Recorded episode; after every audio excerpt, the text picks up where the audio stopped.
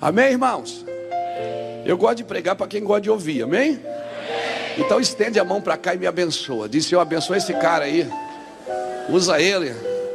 Ele não merece, não, Senhor, mas usa ele. Aleluia. Senhor, tem misericórdia desse cara. Ele não merece nada, mas por favor, ajuda ele, Senhor. Usa ele poderosamente. Recebo. Vai, ora aí, irmão. Ai, que oraçãozinha fraca, irmão. Ora mais. Bota peso aí nessa oração, meu filho. Eu, o, bom, o bom de você estar no lugar que você não precisa pregar. As pessoas arrancam a palavra do altar, amém?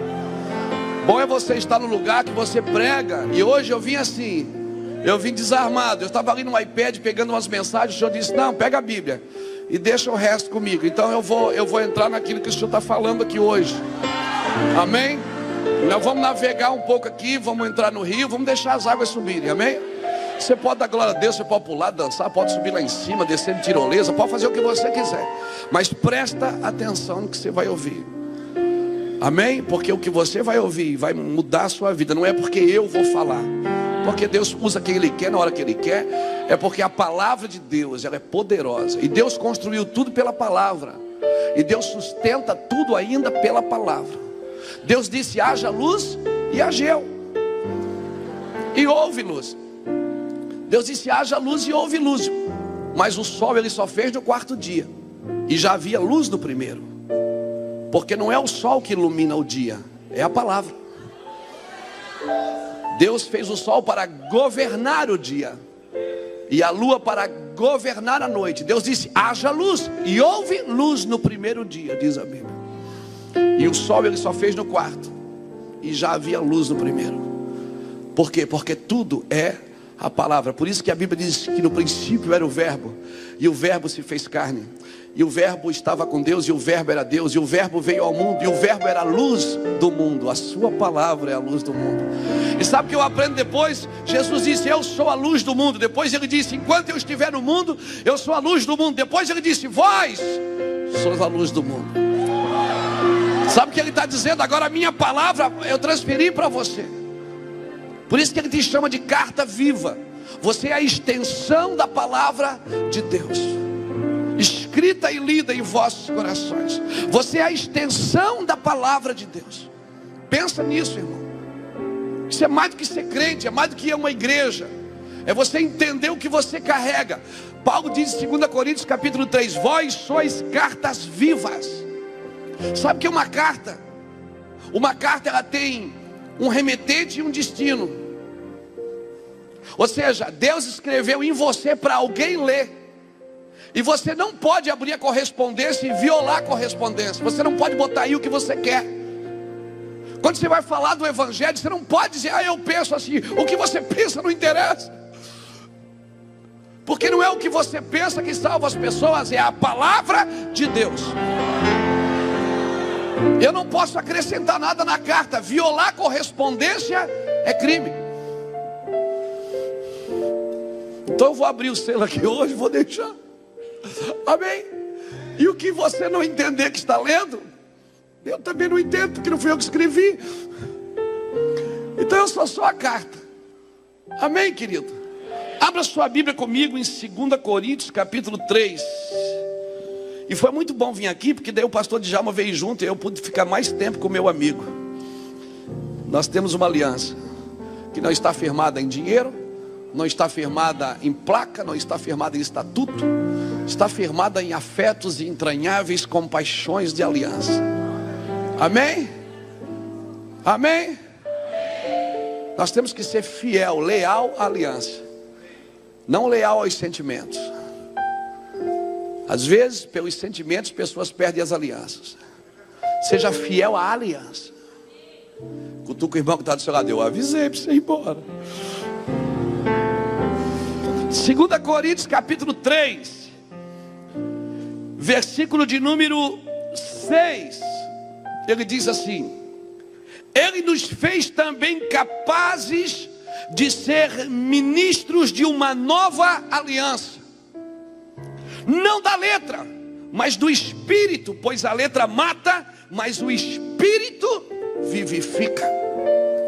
E se o ministério da morte, gravado com letras de pedras, veio em glória, de maneira que os filhos de Israel não podiam fitar os olhos na face de Moisés, por causa da glória do seu rosto, ainda que desvanecente.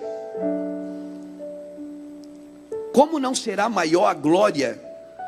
Como não será de maior glória o ministério do Espírito? Se o ministério da condenação foi glorioso, muito muito mais, muito mais, excederá em glória o ministério da justiça. Pois o que foi glorioso não é, não o é em comparação com a glória inexcedível. E se o que desvanecia teve a sua glória, muito mais glória tem o que permanece. Uh! Portanto, Tendo tal esperança, não usamos de muita ousadia no falar. Ou melhor, portanto, tendo tal esperança, usamos de muita ousadia no falar. Por quê? Porque eu tenho essa esperança. E não somos como Moisés. Olha o que Paulo diz aqui. Olha que Paulo doido, irmão. Olha o que Paulo está falando aqui. Nós não somos como Moisés. Pode dizer, nós somos melhor. Não, esse Paulo não tem juízo. Que punha um véu sobre a sua face para que os filhos de Israel não fitassem o fim daquilo que desvanecia. Mas os seus sentidos foram emboltados, pois até hoje a leitura da antiga aliança permanece o mesmo véu, não foi removido, porque somente em Cristo ele é abolido. E até hoje, quando é lido Moisés, o véu está posto sobre o coração deles. Mas quando um deles se converte ao Senhor, oi, oi, então o véu lhe é tirado. Ora, o Senhor é Espírito, e aonde está o Espírito do Senhor, aí há liberdade. Mas todos nós, com o rosto descoberto, refletindo a glória do Senhor, somos transformados de glória em glória na mesma imagem, como pelo Espírito do Senhor. Diga para o irmão que está do seu lado: o ministério do Espírito é maior. Diga: o ministério do Espírito é maior.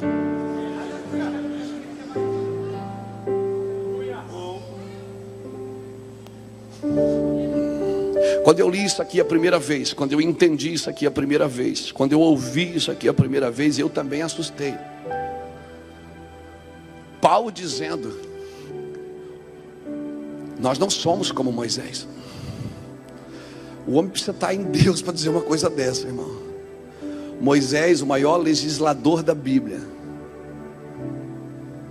Paulo diz: Nós não somos como ele.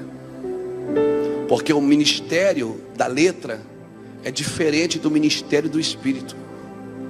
Porque o ministério do Espírito ele não sente, ele sabe. O que sente é a alma. Alguém me perguntava esses dias, Pastor Luiz, você já percebeu? Lá, lá, lá no alguém me falou. Eu me lembro quando o Senhor era mais evangelístico.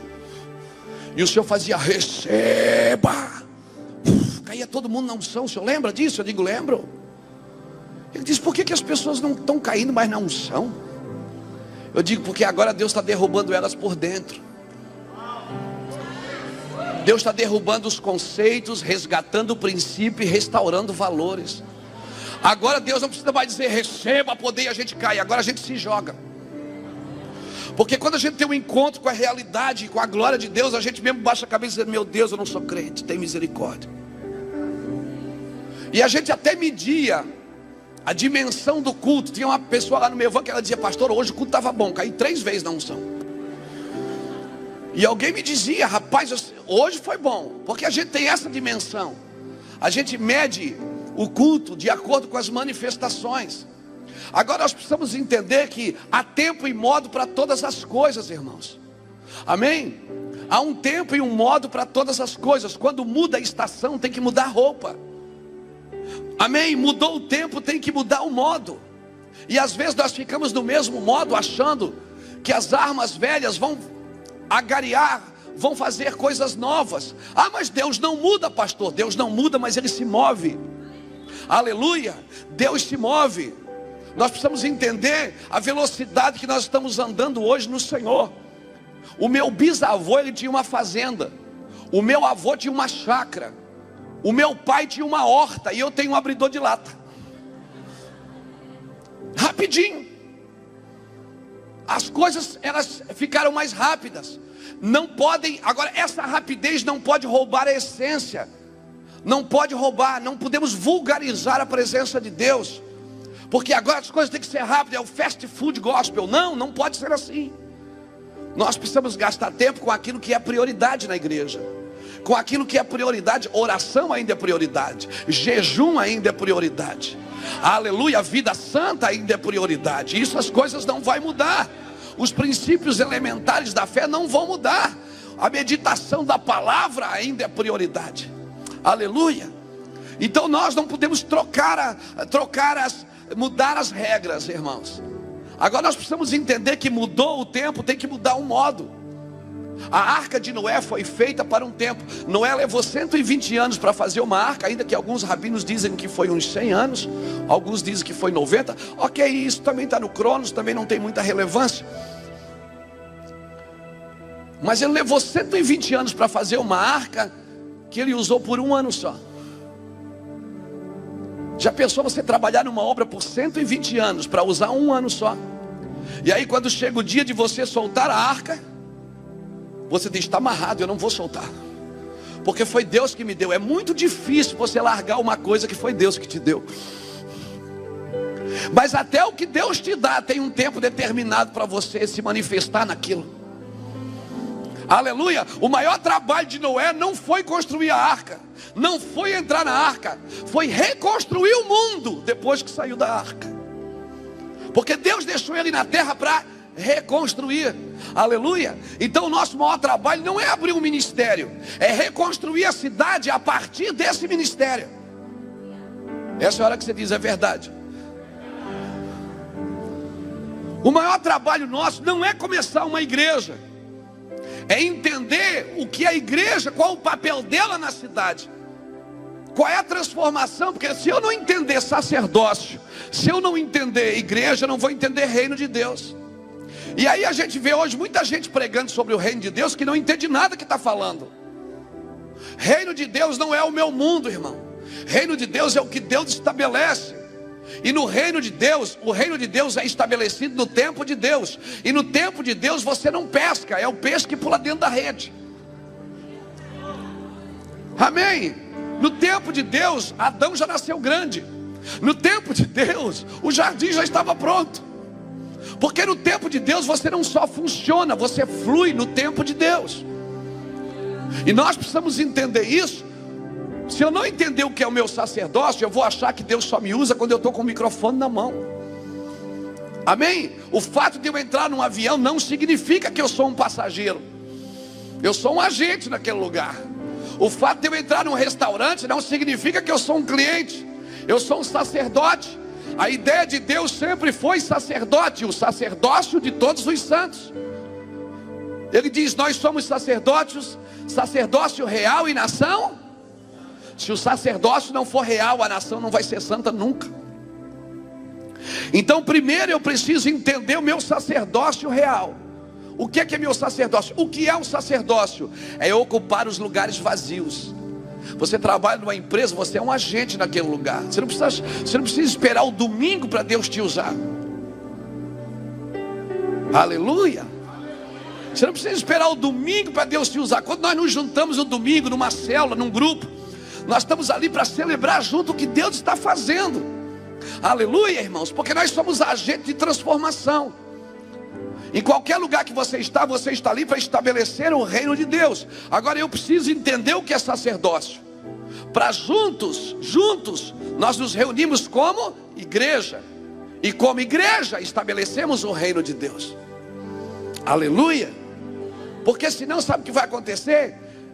Eu vou toda semana para a igreja buscar uma benção.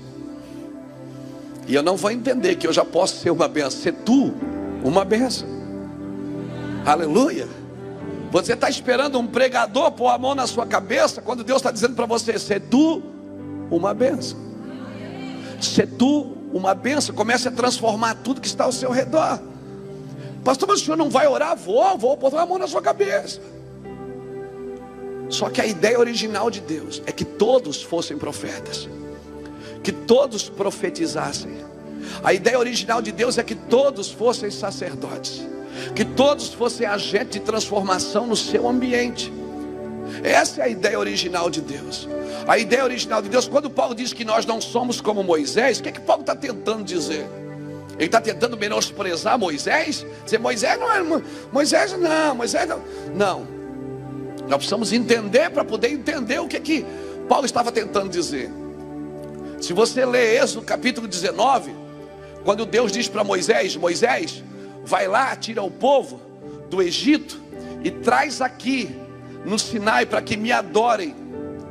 Na realidade, Deus deu duas coisas para o povo naquele dia: Deus tinha uma terra para eles e uma descendência espiritual. Antes de caminhar para a terra, Deus parou eles no Sinai. E se você ler do capítulo 19, você vai ver que Deus chama Moisés. E Deus diz: Moisés, diga para o povo se prepararem, porque no terceiro dia eu vou descer. Diga para eles não tocar no monte, porque eu vou descer e eles serão para mim um povo, uma nação santa, a minha propriedade peculiar, ou seja, a minha propriedade particular, embora toda a terra seja minha, Moisés. Aí Moisés desce do monte e diz: Ó, Deus falou comigo ali, e Deus diz para a gente se preparar, porque Ele vai descer, e quando Ele descer, ele diz que nós vamos ser a nação dele, embora toda a terra seja dele, ele escolheu a gente, aleluia. Aí o povo disse: Moisés, diga para Deus que o que Deus mandou fazer, nós vamos fazer. Mas Deus não mandou fazer nada. Deus mandou ouvir. Deus disse: eles ouvirem a minha voz.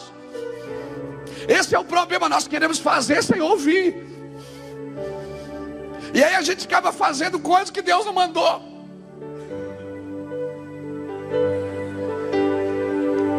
Porque nós temos muita vontade de fazer, e isso não fizemos por maldade. Fizemos porque somos criativos, fomos seres criados com sabedoria e graça para criar também. Aleluia! Mas a gente quer fazer. E a gente quer fazer. E a gente só acha que Deus nos usa só quando a gente está fazendo. Porque nós temos a ditadura do merecimento. Você já viu que a gente tem dificuldade de celebrar uma coisa que a gente ganhou sem merecer? Por isso que a gente tem dificuldade de celebrar a salvação. Até hoje a religião nos ensinou a fazer alguma coisa para ser salvo. E Deus disse: Isto não vem de vós, é dom de Deus. Efésios 2, versículo 8. Isto não vem das obras, para que ninguém se glorie. Aleluia! Sabe que Deus está dizendo? Você não fez nada para ser salvo, cara. Foi eu que te salvei. Não foste vós que me escolheste. Foi eu que escolhi a vós. Eu que escolhi a vós. Aleluia! Mas até hoje a religião diz que você tem que fazer algo, uma penitência, você tem que pagar um preço para ser salvo. Tudo que Jesus conquistou na cruz é direito nosso, é nossa herança. Todas as bênçãos de Deus para nós tomamos posse, é nossa herança toda vida, todo poder, tudo que Deus tem para dar. Abrimos nossas vidas para receber e nada mais nos resistirá. Maior é o que está do que o que está bem maior é o que está em nós do que o que está no mundo. A fé que a Bíblia ensina não é uma fé para conquistar, é uma fé para suportar, porque tudo que Jesus conquistou é seu. E aí você está fazendo campanha para ganhar coisa que já é sua. E por que, que Deus não me dá? Porque você não cresceu ainda para receber. Não se dá herança para criança. Herança é só para os adultos. Por isso ele diz: crescei na graça e crescei no conhecimento, para receber o que é seu. Minha filha mais velha tem 31 anos, meu filho mais novo tem 10. Em 2012 nós ganhamos uma caminhonete de oferta de alguns irmãos da igreja. E eu botei ele no carro para dar uma volta. Ele disse: Pai, que carro massa! Quando eu crescer, dá esse carro para mim. Eu digo: Já é seu. É meu? Eu digo: Claro, você é meu filho, você é herdeiro. Mas eu não posso dirigir isso. Não, você não tem idade para isso. Mas já é seu. Tem muita coisa que já é sua, mas você não pode pilotar ainda. Tem muita coisa que já é sua, e aí é onde entra a igreja. Você já tem o sacerdócio para tomar posse do que é seu. Mas você, aí é onde entra a igreja. A comunhão é que nos faz crescer. As contendas, as brigas. Ah, irmão batendo irmão, falando mal do outro. Ah, é isso que faz a gente crescer. Aleluia. Igreja é coisa boa, irmão. Aleluia. A igreja que faz a gente crescer. Por isso que quem cresce na vida sozinho fez alguma coisa errada no caminho. Você está aqui para me ajudar a crescer. Confronto me ajuda a crescer. Perseguição me ajuda a crescer. Crítica me ajuda a crescer. E o pior, eu tenho que crescer sem me ofender. Porque um bom líder não pode se ofender. Um líder que não se ofende é uma semente para a unidade. Um líder que não se ofende, um José do Egito, ele não se ofende, irmão. Ele disse: Vocês fazem mal para mim, mas Deus transforma em bênção. Aleluia. E me trouxe na frente para guardar vocês com vida. Aleluia. Eu preciso entender o que é que eu estou fazendo na igreja. Por isso que a igreja é de pedra, não é de tijolo. Porque pedra, a Bíblia diz que Deus não recebia sacrifício em altares de tijolos. Porque tijolo é tudo do mesmo naipe. E Deus ama as diferenças. Por isso que obreiro não pode ser feito em série. Por isso que a gente não pode fazer pessoas em série na obra.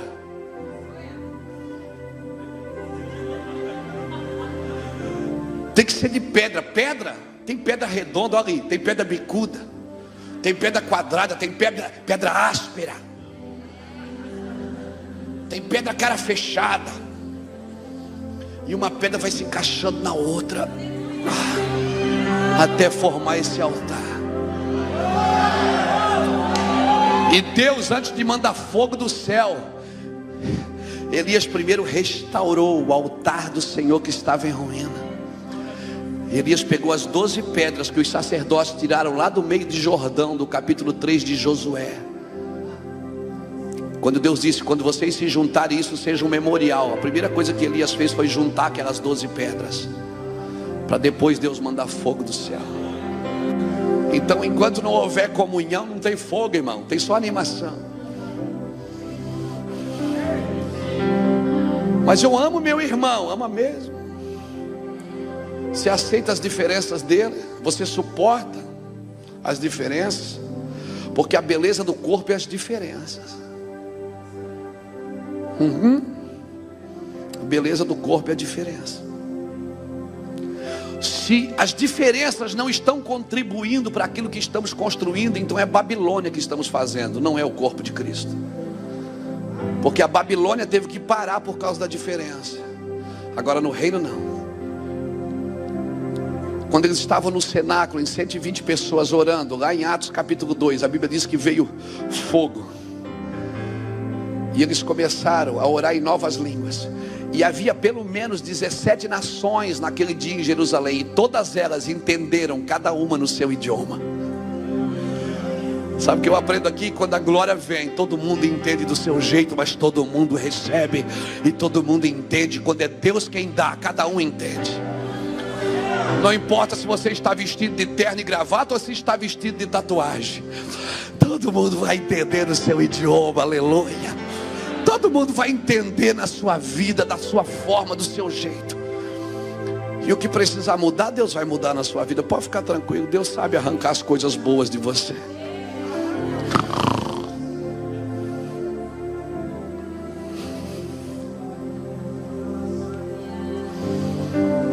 Então Deus falou para Moisés: diga ao povo se preparar. O povo diz: o que é, que é para nós fazer? A gente faz. Deus não mandou fazer nada, Deus mandou se vocês ouvirem a minha voz. Se vocês ouvirem a minha voz. Três dias depois, Deus desceu. E quando Deus desceu, Ele desce com tudo, porque Deus gosta de aparecer. Quando Deus veio, Ele veio com tudo. Houve clangor de buzina, um monte tremeu, fumegou. Depois você lê. Êxodo 19, 20. E a Bíblia diz que quando Deus desceu, o povo saiu correndo de medo. E o Moisés ficou no meio. E Moisés dizia: Gente, vem cá. E o, e o povo, não. E, e, Deus dizia: Calma, Deus. E Moisés dizia: Segura a onda aí, Deus. Vai dar tudo certo. Moisés entrou no meio e disse: Vem, gente. O povo disse: Moisés, não fale Deus conosco para que não morramos. Fala tu e ouviremos. E aí, Deus disse: Moisés, deixa o povo ir. Deus trouxe Moisés para o monte. E Deus escreveu: O povo não me quer, Moisés, não quer ouvir a minha voz. Então escreve aí para eles: Não matarás, não roubarás, não, não, não. Já que eles não querem intimidade, relacionamento, então eu vou dar regras para eles. Então aprenda uma coisa: a graça não veio depois da lei, ela veio antes. A lei é, foi para quem rejeitou a graça, porque eles foram salvos do Egito sem mover uma palha, sem mover um dedo. Foi Deus quem fez tudo isso, é graça. A graça é como uma escada rolante, não é você que sobe ela, é ela que sobe você. Aleluia. Você entra nela e ela leva você para o alto.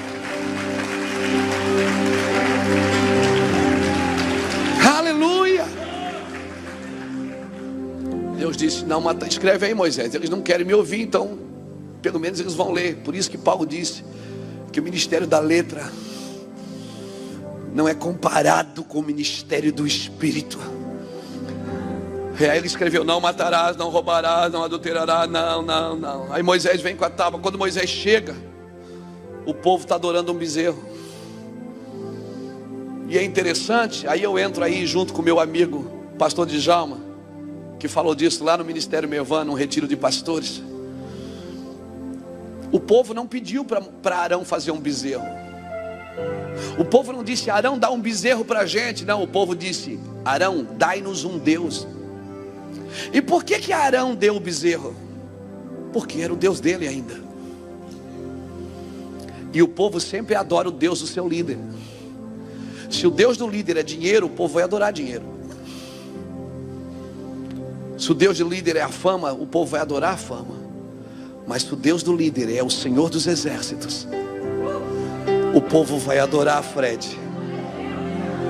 O Deus que o líder está adorando. Porque até hoje, sem querer, sem perceber, nós ainda dissemos: Fala tu, Fred, e ouviremos. Fala tu, Luiz Hermínio, e ouviremos. Fala tu, Djalma, e ouviremos. Fala tu, Dario. Fala tu, Romário, e nós ouviremos. Mas não fale Deus para que não morramos. E aí é muito melhor vir só no domingo na igreja, ouvir o pastor, que daí não preciso morrer.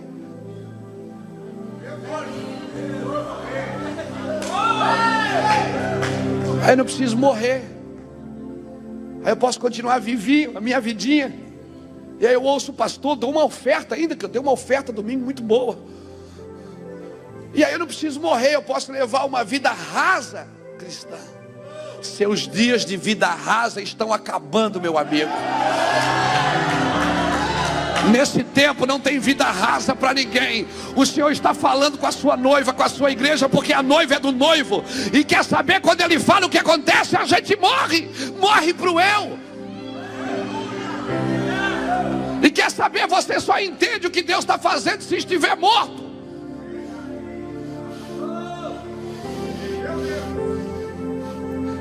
Se você não estiver morto, você não entende o que. Irmão, às vezes a gente prega, prega para pessoa intelectual, pessoa que estudou uma vida inteira. E você prega, às vezes a pessoa não entende o que você está falando. Porque isso não está no campo da intelectualidade, está no campo da renúncia. Tem coisas que se você não tiver morto, você não entende o que as escrituras estão tentando dizer para você. Você tem que estar tá morto. Por que, que eu tenho que estar tá morto? Porque há uma profecia. João capítulo 5, versículo 25 diz que virão dias em que os mortos ouvirão a voz do Filho de Deus, e os que ouvirem viverão. Se você não tiver morto, você não entende o que a Bíblia está dizendo. Você só vai procurar palavras boas para acoplar na sua vida. Você vai fazer uma caixinha de promessa e botar na sua casa. Para a Bíblia só falar as coisas que você precisa ouvir, que você quer ouvir, não as coisas que você precisa ouvir. E se você não tiver morto, você não entende o que Deus está falando. Jesus chegou em Betânia, João capítulo 11, espera Lázaro morrer primeiro. Aí Lázaro está morto. Jesus chega, os discípulos vêm murmurando atrás. Os discípulos dizem: Meu Deus, o que, é que a gente vem fazer aqui? Será que a gente vai morrer também? Jesus passa, os fariseus apontam o dedo e diz: ele, deve, ele não deveria ser amigo de Lázaro, porque se ele fosse amigo de Lázaro, ele estava aqui no dia da doença. Agora não adianta, chegou tarde. Jesus chega e Marta se joga no chão: Mestre, mestre, se tu estivesse aqui, meu irmão não teria morrido. Jesus fica pensando: ninguém está entendendo nada que eu estou fazendo aqui. A Maria diz: chama Maria, adoradora. Quem sabe adoradora entende. A Maria vem e disse: Mestre, meu irmão está morto, porque tu não estavas aqui? Ele disse: Gente, não estou entendendo nada. Ele disse: Alguém tira essa pedra. Vamos ver se esse cara, pelo menos Lázaro, vai ver, vai ver que Lázaro me ouve, porque é o único que está morto aqui. Aí ele diz: Lázaro, deixa eu dar uma enfeitada. Come here, please. Cá, Lázaro. E Lázaro sai. E por que, que Lázaro ressuscita? Por quê? Porque ouviu. E por que ouviu? Foi o único que entendeu o que Jesus foi fazer ali. Ninguém entendeu nada do que Jesus foi fazer em Betânia. Por isso, se você não tiver morto, você não entende o que Deus está fazendo nesses dias.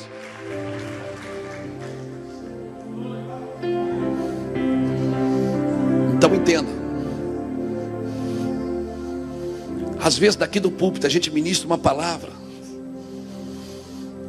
O objetivo daquela palavra, agora eu quero falar aos líderes de células. O objetivo daquela palavra que você ouviu domingo não é só para você escrever e pregar na sua célula, é para matar você, querido.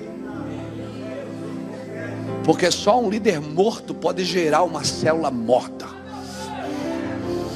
Mas para que, que a célula tem que morrer? Para que a vida de Cristo entre nela. Então, como é que você vai entrar na fila da bênção? Se Deus quer matar você. Como é que você diz, Pastor Luiz, me abençoe? Como é que eu posso abençoar uma vida que Deus quer que você perca? Aquele que não perder a sua vida por amor de mim, não é digno de mim. Não, nós temos que perder essa vida para viver a vida que Deus tem para a gente. Então, essa oração, Senhor, abençoa os meus caminhos. Ele vai dizer: por que, que você não larga seus caminhos e anda nos meus que já estão abençoados? Salmo 130, Salmo 139, verso 16. Obrigado, Senhor. Diz que no seu livro ele escreveu sobre mim sem que nenhum dos meus dias existisse fez uma biografia minha, escreveu uma história e não tinha nem nascido ainda. Então eu nasci para cumprir o que Deus escreveu sobre mim. Não é para Deus fazer a minha vontade. Eu nasci para que no seu livro ele escreveu sobre mim, sem que nenhum dos meus dias existisse. Eu tenho que viver o que ele disse que eu vou viver. Aleluia!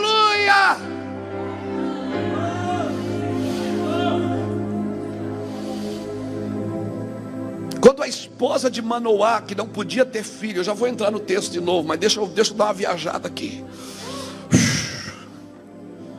Eu vejo que eu vejo cadeias caindo, irmão. Eu vejo um, eu vejo como se uma represa rompesse hoje aqui. Pastor Fred, não é porque eu estou aqui, Deus sabe o que eu vou falar e você julga. Mas eu vejo que vocês vão entrar num outro lugar no Senhor. E não é um lugar só que vai encher cadeiras, é um lugar de entendimento sobrenatural de algumas coisas. Não é só um lugar que vai encher cadeiras, vai encher tempos, mas vocês vão andar entendidos no assunto, entendidos na ciência dos tempos. Aleluia.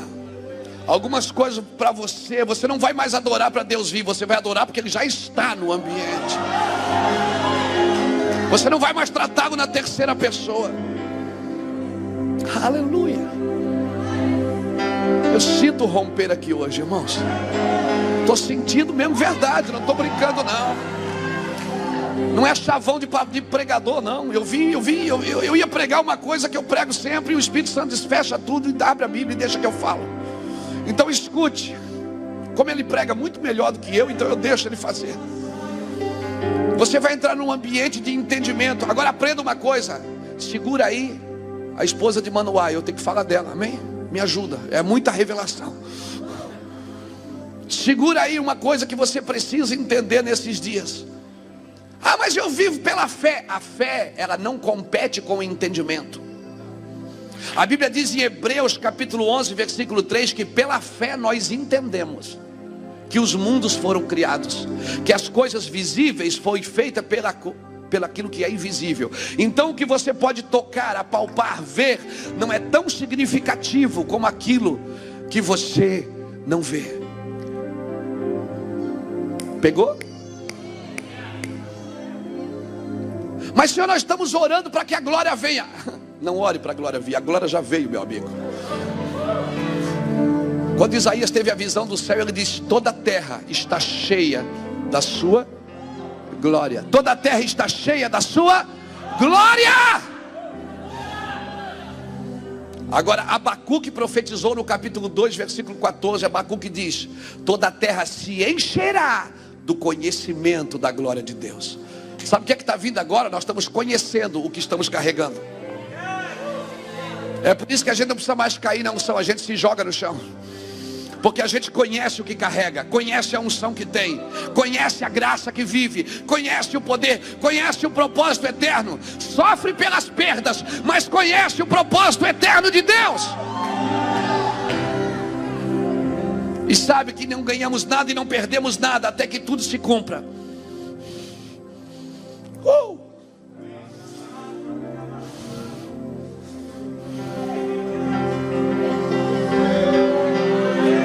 Tudo se cumpra. Toda a terra está cheia da glória, Isaías disse. Agora, do que adianta carregar uma glória que a gente não conhece? Por isso, Abacuque profetizou: escreve a visão, e deixa bem claro, esse é o meu papel de pregador, é deixar bem claro para você a visão.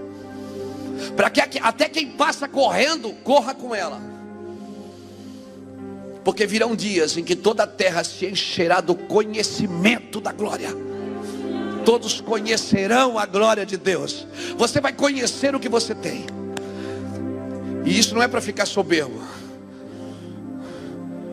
É para você pregar, por isso que Paulo disse: então nós temos ousadia no falar, porque nós sabemos o que carregamos. Mas isso não é presunção, pastor, não. Humildade não é você pensar menos de si, é você pensar menos em si. É você saber o que você tem e saber que não é seu, e saber que não é para você. É você entender o princípio da unção, pois o Espírito do Senhor está sobre mim, pois Ele me ungiu para, para fazer algo. Porque se eu não entender o para, a unção não faz sentido. Se eu não entender para que, que eu recebi, não faz sentido teu. Senhor, me dá unção, me dá. Para quê? Senhor, me dá dinheiro, me dá recurso. Para quê? Porque Deus não dá nada sem propósito. E também não tira nada sem propósito. Aleluia. Nós precisamos entender o que é morrer. Deus liberou uma palavra para a esposa de Manoá. O anjo apareceu para ela em Juízes capítulo 13. O anjo disse assim: Mulher, tu terás um filho, e ele destruirá os filisteus até os consumir. Aí Manoá chega para ela, ela disse: Eu tive uma visão. Deus mandou um anjo aqui e disse que nós vamos ter um filho. Manoá já era velho, ela também. Eles eram estéreis, não podiam ter filhos. Ela ele disse: Tá bom, se ele aparecer de novo, me chama. Aí o anjo apareceu de novo, porque Deus respeita a autoridade espiritual. Aleluia. O Senhor respeita a autoridade espiritual. E aí, quando o anjo apareceu, ela disse: Espera aí que eu vou chamar meu marido. Fala com ele, que ele é o cabeça. E aí, quando o anjo chegou, ela disse: O, o Manoá perguntou: É verdade que você falou para ela que nós vamos ter um filho? Ele disse: É. Aí Manoá solta uma pérola.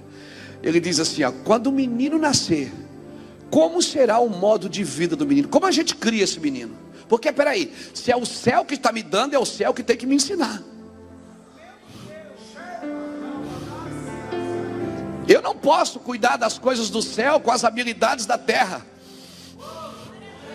Senão eu vou formatar a revelação. Senão eu vou configurar, eu vou desconfigurar. Eu não posso descodificar a palavra de Deus. É verdade? É, ele disse. Olha aí, olha que coisa linda. Quando o menino nascer, como é que a gente cria? Como é que vai ser o nascer desse menino? O anjo aponta para a mãe e diz assim: ó, a mãe não pode comer comida consagrada e nem beber bebida forte. Sabe quem é a mãe? A mãe é a igreja. O pai é ele, mas a mãe é a igreja, é a mãe que gera. E o propósito do filho está sempre na pureza da mãe. Se a mãe for pura, o filho vai gerar o propósito dele. O Senhor está apontando para a igreja, está dizendo assim para nós nesta noite. Eu falo isso pela igreja brasileira. Eu não estou falando desta casa, eu estou falando da igreja no Brasil. Eu estou dizendo assim: nós queremos gerar filhos de propósito, filhos que vão destruir os filisteus até os consumir. Nós temos que entender que nós precisamos parar de comer coisa consagrada e parar de beber uma bebida que não foi Deus que pôs na mesa. Paulo disse: Não vos embriagueis com vinho. Sabe por que, que Paulo falou não vos embriagueis com vinho? Porque lá em Jeremias 50 tem uma profecia que diz: Babilônia embriagou as nações com o seu vinho. E Paulo veio e disse: Olha, não se embriague com vinho, não beba esse vinho da Babilônia de confusão. Se enche do Espírito Santo. Se encha do Espírito. Cara, tem uma unção aqui muito forte de destravamento hoje. Escute. Aí Sansão nasce. Sansão faz tudo que não podia fazer. Embora a mãe foi pura, o pai se consagrou, Sansão fez tudo que não podia. Até um dia que ele pegou uma queixada de, de jumento e disse: Matei mil homens como uma queixada de jumento. Aí você sabe a história. Dalila engana ele, arranca os olhos dele, eles põem ele para rodar uma moinha. Um homem que nasceu com propósito, agora está andando em círculos, cego, sem visão, desprovido de qualquer propósito, perdeu a visão e está andando em círculo, rodando uma moinha. Quanta gente tem assim, irmão, na obra de Deus? Por quê? Porque perdeu a força, porque saiu do propósito. Só que daí a Bíblia diz, lá em Juízes, no capítulo 16, eu acho, capítulo que está na Bíblia diz que versículo 22 diz que Sansão passa a mão na cabeça assim e diz assim, e está escrito lá assim, ó, e o cabelo da sua cabeça começou a crescer novamente. Sabe o que eu vejo aqui? Deus fazendo de novo aquilo que ele sempre quis. Deus sempre vai dar um jeito de trazer a gente de volta para aquilo que ele sempre quis, irmão. Moisés escreve aí, mas essa não era a ideia. Deus arrumou um jeito para trazer de volta o que ele quis. Aí Sansão percebe que o cabelo começa a crescer. Dagon está em festa, o templo dos filisteus estão em festa, depois você lê na Bíblia, no capítulo 16 de Juízes. Uma criança vem trazendo, um moço vem trazendo Sansão pela mão, o rei dos filisteus diz: "Vai lá e traz Sansão para divertir a gente". Só que homens de aliança não nasceram para divertir pessoas, irmão. Nós não nascemos para divertir pessoas, nós nascemos para alinhar pessoas, para trazer pessoas para o propósito, para dar destino a elas. Amém? Amém, irmãos? Nós não somos stand-up, não, nós somos pregadores do Evangelho. Aleluia! Em nome do Senhor Jesus. Aí Sansão põe a mão na coluna, põe aqui, põe aqui, faz a oração que todo crente deveria fazer. Sansão diz assim: Senhor, morra eu com os filisteus. Morra eu, Senhor. Ele não está dizendo eu matei mil, agora ele está dizendo morra eu. E Sansão derruba o templo, morre junto com os filisteus e destrói todos os filisteus. E o último versículo do capítulo 16 diz assim: E Sansão matou mais homens com a sua morte do que com a sua vida. Quer cumprir o seu propósito, você precisa morrer. Porque Deus havia liberado uma palavra: esse menino vai destruir os filisteus até o consumir. E homem de propósito, irmão, ele pode andar por onde ele quiser, Deus vai pegar ele, aonde ele estiver e vai trazer de volta. Pode ser uma cadeira de roda, pode ser uma maca, pode ser a cadeia, pode ser uma UTI de hospital. Ele vai cumprir o propósito de Deus. Porque está escrito no seu livro ele escreveu sobre mim, sem que nenhum dos meus dias existisse.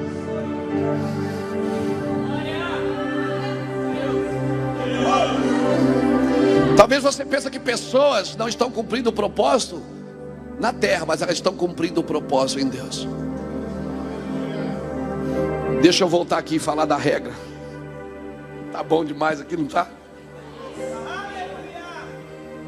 Não matarás, não roubarás, não adulterarás. Não, não, não, não, não. Quando Moisés chega, que desce, eles estão adorando um bezerro de ouro. Moisés fica muito nervoso e clac, quebra a tábua. Deus mandou quebrar? Deus não mandou. Viu como é, como é rápido a gente sair da glória de Deus e já sair do propósito de Deus? Pedro, uma hora tem uma revelação: Tu és o Cristo, o Filho de Deus vivo. Jesus diz: Pedro, que palavra, que revelação, meu amigo. Não foi carne nem sangue, foi meu pai que te revelou. Dez minutos depois ele diz: Pedro, para trás de mim, seu capeta. Para trás de mim, Satanás. Porque tu, tu pensa nas coisas dos homens, não nas coisas de Deus. Como é que alguém tem uma revelação dez minutos depois está na prova? Como é que alguém está com Deus no monte 40 dias, depois desce, fica nervoso e quebra tudo? Deus disse: sobe de novo, Moisés. E é tão interessante que Deus é lindo. Ele diz: agora escreve você. A segunda tábua foi Deus, não, não foi Deus que escreveu, foi Moisés. Ninguém mandou ele quebrar. E aí você tem que fazer exatamente como Deus mandou. Por isso, diga para alguém que está do seu lado: não atrase a obra de Deus, meu filho. Você vai ter que voltar pelo caminho que você um dia quebrou.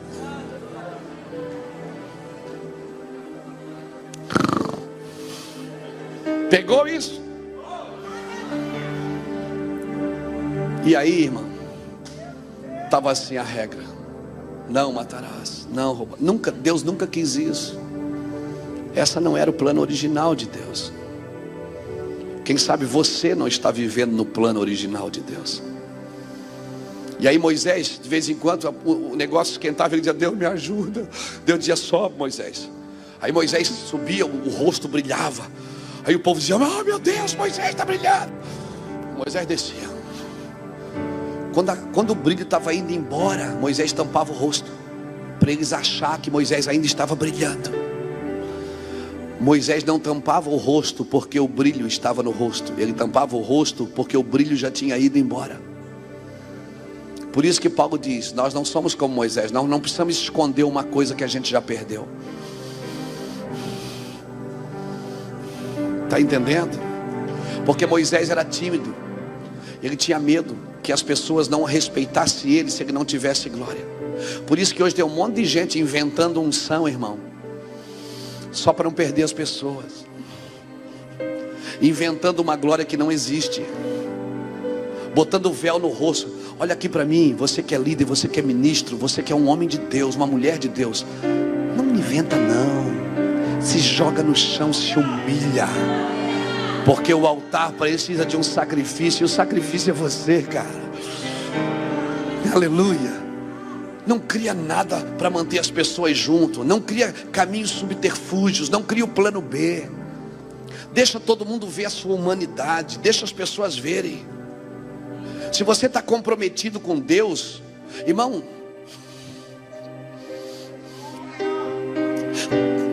Deus matou a esposa de Ezequiel para mostrar para ele que a nação estava morta. Deus mandou Isaías andar com as nádegas de fora em Jerusalém por três anos, para mostrar que a nação estava nua. Deus não permitiu Jeremias se casar, para mostrar para ele a indignação que Deus estava contra Israel.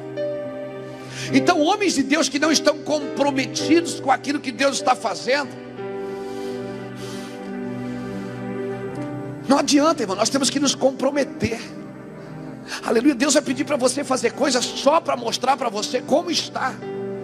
Vai ter dias que você vai acordar angustiado, não vai saber nem de onde veio essa angústia. Você vai perder coisas, vai perder pessoas. Que você vai dizer, meu Deus, por quê? Deus vai dizer, eu estou te ensinando. Nós precisamos aprender, irmãos. Porque nunca foi a ideia de Deus, não matarás, não, não. Jeremias capítulo 7, versículo 20, Jeremias profetizou e disse: Está escrito lá, eu nunca vos pedi sacrifício de bois. Eu nunca disse para vocês matar bois para mim. Eu pedi para que vocês ouvissem a minha voz e guardassem os meus mandamentos.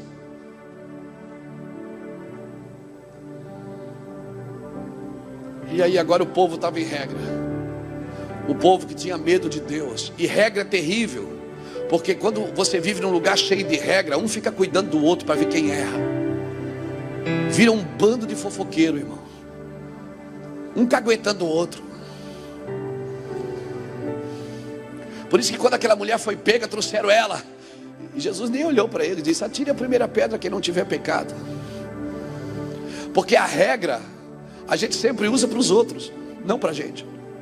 Nós somos tolerantes conosco e, e arrogantes com os outros. Quando nós deveríamos ser, nós deveríamos ser cruéis conosco. Nós deveríamos ser implacáveis conosco e não com os outros, radicais conosco e tolerantes com os outros. Mas aí Jeremias profetizou, irmãos, um lugar de regras, aonde o regulamento é forte é porque o relacionamento é fraco. Um povo que anda com Deus não precisa de muito regulamento, porque cada um conhece o seu lugar. Aleluia. O filho que precisa de regulamento é aquele que recebe um horário para chegar e não chega. Filho que precisa de regulamento é filho desobediente. A Bíblia diz que a lei é para o injusto, não é para o justo. Justo não precisa de lei. Por isso que Paulo profetizou aqui, escreveu para mim e para você, dizendo assim: ó, se o ministério da letra teve a sua glória, muito maior terá a glória o ministério do Espírito. Só que Jeremias profetizou. Jeremias profetizou no capítulo 31, versículo 31. Jeremias disse: Virão dias que eu escreverei a minha lei no vosso interior Eu tirarei da letra de pedra e colocarei num coração de carne. Virão dias em que eu escreverei a minha lei no vosso interior, e ninguém mais ensinará o seu próximo, porque todos me conhecerão, desde o maior até o menor. Jeremias 31, 31 está escrito: virão dias, virão dias que eu escreverei a minha lei no seu interior. E ninguém mais vai precisar ensinar o seu próximo. E a palavra ensinar ali vem da palavra corrigir, vem da palavra instruir. Deus está dizendo: ninguém mais vai precisar ficar cuidando um do outro, porque a minha lei eu vou plantar no seu interior. Aí, Mateus capítulo 5, o sermão do monte, Está escrito assim: Jesus disse: Ouviste o que foi dito, não matarás. Mas eu, porém, vos digo: se alguém fala mal do seu irmão, já o matou no seu coração. Ouviste o que foi dito, regra. Eu, porém, vos digo: relacionamento. Ouviste o que foi dito: Não adulterarás. Eu, porém, vos digo: se olhares para uma mulher com olhar impuro, já adulteraste com ela. Ouviste o que foi dito: Não roubarás. Eu, porém, vos digo: além de não roubar, você tem que ser generoso com o que tem.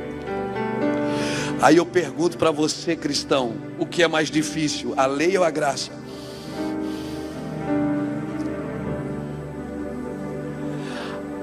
Graça, ela é muito mais poderosa, sabe por quê?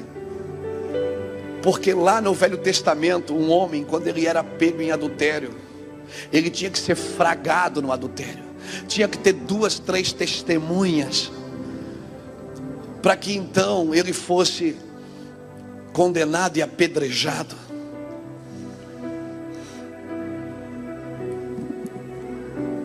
No relacionamento, não. A lei está aqui dentro. É o Emanuel, é o Deus conosco. Era isso que ele sempre quis. Lá no Sinai ele já queria isso. Está presente, eu quero estar no vosso meio. Se vocês ouvirem a minha voz. Agora a voz não vem de fora para dentro, é de dentro para fora. De dentro para fora. Vem queimar em mim. De dentro para fora até me consumir de dentro para fora. Pegou isso? No Velho Testamento você tinha que ser pego em adultério. No Novo Testamento, quando você olha para uma, uma mulher que não é sua esposa e você olha e fica olhando e a deseja, e aqui dentro ele diz: Oh, acorda aí, cara! Ai, alabachuri canta, alabarabaca, alabaxa. É na hora, meu amigo.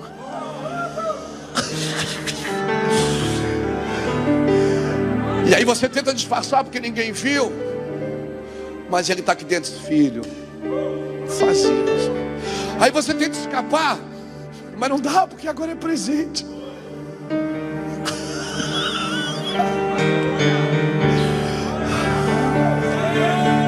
Sabe por isso que é onde há o Espírito, a liberdade. Porque onde há o Espírito, você pode resolver na hora, meu amigo. Aleluia. Onde há o Espírito, você não precisa ser pego. Você pode dizer: Deus, me perdoa. Senhor, tem misericórdia de mim. Por isso que aonde há o Espírito, ali há liberdade. Por isso Paulo disse: Nós não somos como Moisés que punha o véu no rosto para que as pessoas não notassem o fim daquilo que desvanecia. Você não precisa mais esconder. Se você está mal, diga que está mal. Está cansado, diga que está cansado. Seja tu homem, ser tu homem. Não é pecado ser homem. Pecado é tentar ser Deus diante dos homens. Aleluia. Criar coisas que Deus não mandou você criar. Diga para Deus quem você é. Diga quem você é para Deus. Porque Deus só pode te abençoar se você reconhecer. Quando Isaías viu a glória, ele disse: Ah, eu vou morrer porque eu sou um homem de lábios impuros. E os meus olhos viram a glória de Deus. Quando ele disse: Eu sou homem de lábios impuros, na hora um anjo correu no altar, pegou uma brasa e chá, passou no lábio dele. E disse: A tua maldade foi tirada. Eu tenho por mim que se Isaías dissesse eu sou homem de ouvidos impuros, o anjo tinha passado a brasa no ouvido. Se ele dissesse eu sou homem de mente impura, o anjo tinha passado a brasa na mente, porque Deus só toca onde você reconhece. Por isso, diante, numa igreja, irmão, que a glória de Deus é presente, é permanente, o juiz é imediato.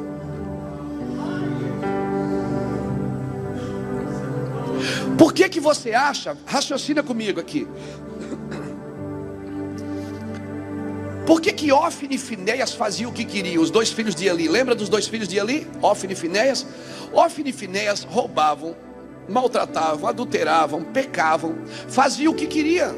Comiam o sacrifício antes de estar assado.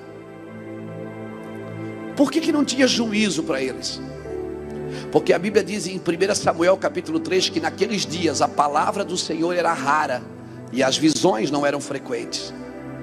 Num lugar onde não tem profecia, sem profecia, o povo se corrompe. Sem profecia, sem revelação, sem a presença manifesta do Senhor. Irmão, as pessoas vivem pecando, sem problema nenhum. E não há juízo. E aí não adianta criar regras. Não adianta você criar regras para parar o pecado. Porque a única pessoa que convence do pecado, da justiça e do juízo é o Espírito Santo. Então não adianta a gente criar regra para as pessoas parar de pecar, a gente tem que atrair a presença de Deus. Porque é a presença de Deus que alinha cada osso no seu osso. Quando Ezequiel profetizou no vale, cada osso correu para o seu lugar. Ofne e Finés pecavam e faziam o que queriam e não tinha juízo por quê? Porque a presença não era frequente. Agora, por que que Nadab e Abiú, os dois filhos de Arão, quando entraram em Levíticos capítulo 10, entraram com o incensário na mão, na hora foram fulminados. Não foi depois da manhã, foi na hora. Sabe por quê? Porque naquele dia existia um homem que falava com Deus face a face. E quando você está num lugar que uma liderança fala com Deus face a face, o juízo, irmão, é na hora. Se o lugar tem justiça, o juízo é imediato. Então, o que é que nós precisamos fazer? Não é criar regras, é atrair a presença de Deus. A presença de Deus vai colocar cada uma pessoa no seu lugar. Sabe qual é a palavra que a gente mais ouve no lugar da presença? Me perdoa. É um se perdoando o outro, um pedindo perdão, sem se justificar. Isso é corpo de Cristo, irmão. Por isso, joga hoje o véu no chão. E não parou de brilhar, diga: Eu parei de brilhar, eu preciso subir um monte de novo. Eu preciso buscar mais. Eu preciso parar o que eu estou fazendo. Eu preciso, eu preciso, eu preciso buscar mais. Talvez nas próximas semanas, na sua cela, você não vai pregar, você vai dobrar o joelho com eles e vai orar e a glória de Deus vai chegar. Talvez vai ter culto aqui, pastor Fred, que você vai pregar, você vai dizer, hoje não vamos pregar, fecha a porta, nós vamos dar uma chapada aqui dentro, bota o louvor aí, vamos, eu vou adorar. Só adorar. Ah, mas eu vim aqui ouvir uma palavra. Esse é o nosso problema. A gente pensa que o culto é nosso. O culto é dele, irmão. Porque dele, por ele e para ele são todas as coisas. Então entenda que o culto é dele. Entenda que a obra dele. Esses dias alguém falou lá no meu van para mim, faz uns 10 anos. Alguém disse, pastor, eu, eu não vou vir mais nos cultos. Eu digo, por quê? Porque vocês não cantam aquelas músicas que eu gosto. Eu digo, irmã, nós não cantamos para você. Querida, você é muito querida, mas nós não cantamos para você, nós cantamos para Jesus. As nossas canções é para Ele, é na vertical. Amém, irmãos? Então, irmãos, Aquelas músicas que exaltam a dor das pessoas não cabe mais na igreja. Nós temos que voltar a cantar para Jesus. Você já viu que as músicas que mais vendem é a música que exaltam a dor dos outros? E aí todo mundo chora na igreja, chora, se emociona, a alma pura, mas nunca muda de vida. Acabou a música, volta a fazer mal de novo. Por quê? Porque nós temos que voltar para o Senhor. Nós temos que cantar na vertical até que Ele venha. Nós temos que voltar a adorar Ele na vertical, irmãos. O que é que os anciões estão vendo que nós não vimos ainda? A Bíblia diz que 24 anciões estão ali jogando coroas no chão, porque para quem quer coroa na presença dele? A Bíblia diz que os serafins estão cheios de olhos. Você já viu serafim cheio de olho? Eles estão diante do Senhor Santo. A, a, palavra que eles falam de eternidade em eternidade é santo, santo, santo, santo. Por que, que eles dizem santo? Porque eles estão cheios de olhos. Para onde eles olham tem santidade. Eles não precisam estar cheios de boca, eles só precisam estar cheios de olhos. Porque eles vão cantar o que estão vendo. Sabe por que, que as músicas que exaltam a dor das pessoas são as que mais vendem? Porque é isso que as pessoas estão vendo na igreja, a alma. Então elas fazem música para acalentar a dor da alma e não para adorar a Deus. E tem uma coisa: os, os, os serafins não dizem para Deus santo, santo, santo. A Bíblia diz que eles estão cheios de olhos e eles falam um com os, com os outros, eles falam entre eles. Ele é santo, ó, oh, ele é santo, ó, oh, viu, ele é santo, ó, oh, ele é santo, ei, ei, ele é santo. Ô, ô, ô, ô, ó, você está vendo a santidade dele? O papo da congregação é santo. Não tem outro, ninguém diz você gostou da palavra hoje, você gostou do louvor. Como é que está? Eu não estou gostando mais dessa igreja. O papo da congregação qual é? É santo. Eles não têm tempo para falar de ninguém, porque eles estão cheios de olhos. Eles olham para o outro e dizem: é santo, ei, ei, ei, é santo, ei, ei, ei, é santo. Irmão, se a gente voltar a falar de santidade, não vai sobrar conversa para ninguém.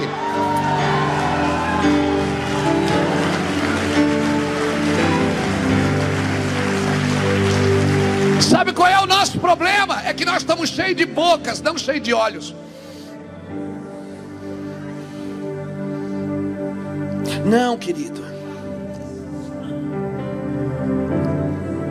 Nós não somos como Moisés, que punha o véu no rosto para que as pessoas não vissem que a glória já tinha ido. Se a glória já foi, deixa todo mundo ver que já foi. Peça ajuda para os seus irmãos, diga, irmão, ora por mim, a glória já foi. Não crie uma glória, porque nós vamos crescer de glória em glória. Nós crescemos de glória em glória. Se você busca uma glória terrena, é nessa glória que você vai crescer. E o dia que os aplausos acabarem, acabou você também. Busque a glória de Deus, o peso da glória, o cabode, o poder da sua glória. Aleluia. Louvado seja o nome do Senhor Jesus. Eu quero terminar aqui. Eu acho que a gente pode dar uma chapadinha agora, né? Para de olhar para fora. De procurar se segurar em alguma coisa. Começa a olhar aqui para dentro. Eu pus a minha lei no vosso interior. Está chegando um tempo que toda a terra se encherá do conhecimento da glória. Você vai conhecer o que você tem. Amém? Quando você conhece o que você tem, você conhece o valor do que tem. Já era, irmão. Você nunca mais negocia esse valor você nunca mais negocia. Por isso que eu não cobro para pregar, irmão, porque eu sei o que eu carrego. E eu sei que não é meu. Eu não posso cobrar por uma coisa que não me pertence.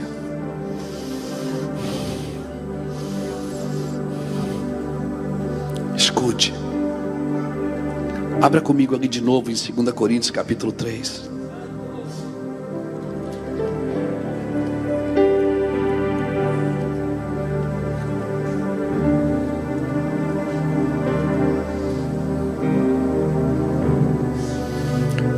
capítulo 3, versículo 11. Diz assim: E se o que desvanecia teve a sua glória, muito mais glória tem o que permanece. Emanuel, Deus conosco.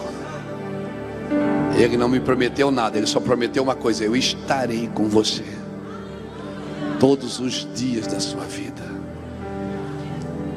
Ele me encheu, encheu você da sua glória.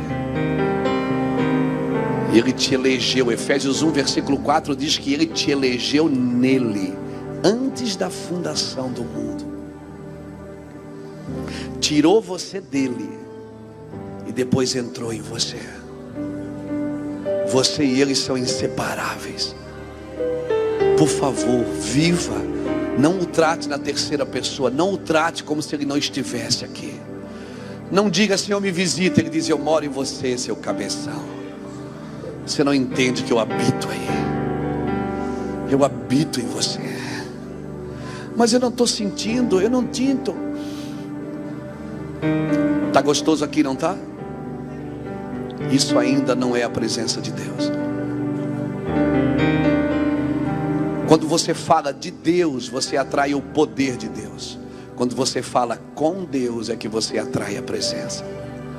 Eu estou aqui falando de Deus, então o poder vem sobre você. Ai.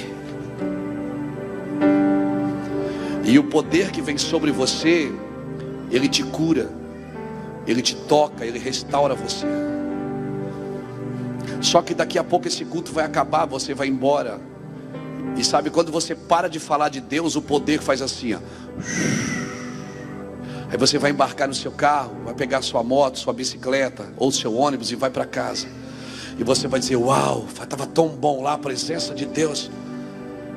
Não é a presença, é o poder. Porque a presença você não sente, você conhece. Porque a presença, quando o poder foi embora hoje, daqui a pouco o culto vai acabar e nós vamos parar de falar dele.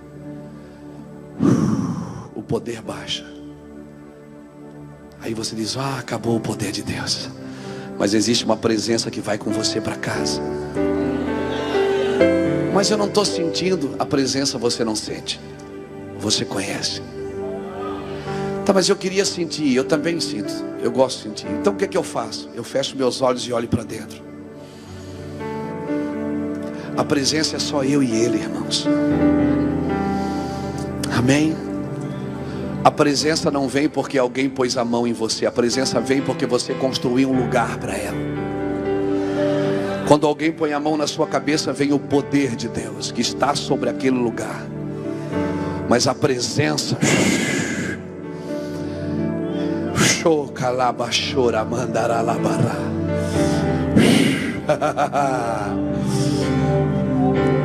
Feche os olhos e experimente o que eu estou dizendo. Essa glória que permanece. Essa glória não vai embora, filha, quando o culto acabar. Essa glória permanece com você, cara. Maior glória tem aquela que permanece com você.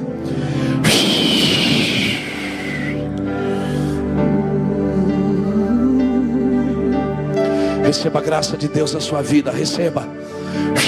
Receba isso. Deixa fluir o rio de dentro de você, querido. Deixa fluir, deixa fluir. Deixa correr de dentro de você essa glória.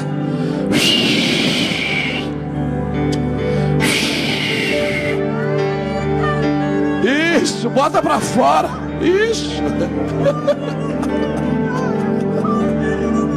Me ajuda aqui.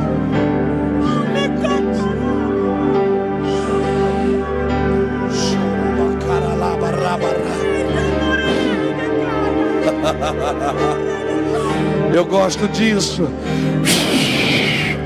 Receba a glória de Deus.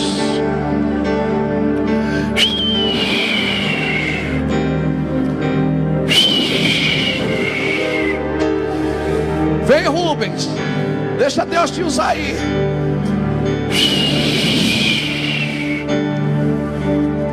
Deixa Deus tocar você. Deixa Ele encher você de glória. Que venha toda glória para fora. Que venha toda glória para fora. Toda glória para fora.